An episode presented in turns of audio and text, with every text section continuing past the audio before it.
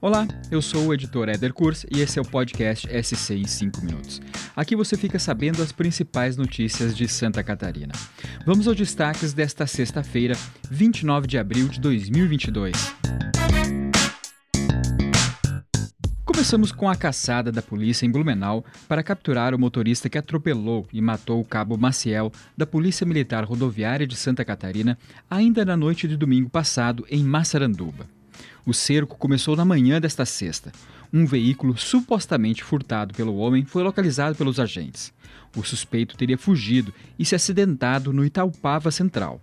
Dezenas de viaturas da polícia foram deslocadas para a região norte de Blumenau e o comandante da Polícia Militar disse que todas as medidas estão sendo tomadas para localizar o fugitivo.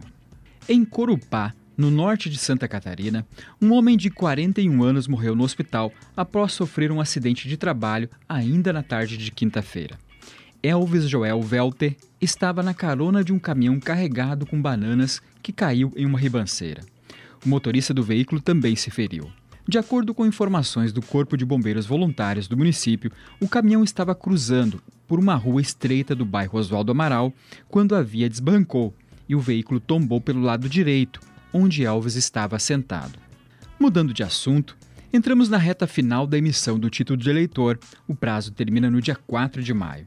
Santa Catarina registrou uma média diária de 350 novos eleitores entre 16 e 17 anos nas últimas semanas. O número, que vem crescendo desde setembro do ano passado, teve aumento de 7 mil novos registros em 20 dias. No último dia 7 de abril, o estado registrava 42 mil jovens dentro da faixa etária cadastrados no sistema do Tribunal Regional Eleitoral. Atualmente, são 52 mil adolescentes aptos a votar nas eleições de 2022. A alta vem sendo registrada desde setembro do ano passado, quando o tribunal deu início à campanha de desincentivo para a retirada do título de eleitor por adolescentes.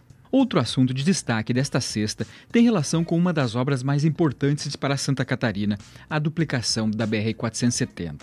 O colunista Evandro de Assis apurou que o governo Jair Bolsonaro tirou o pé do acelerador das obras nos primeiros quatro meses do ano.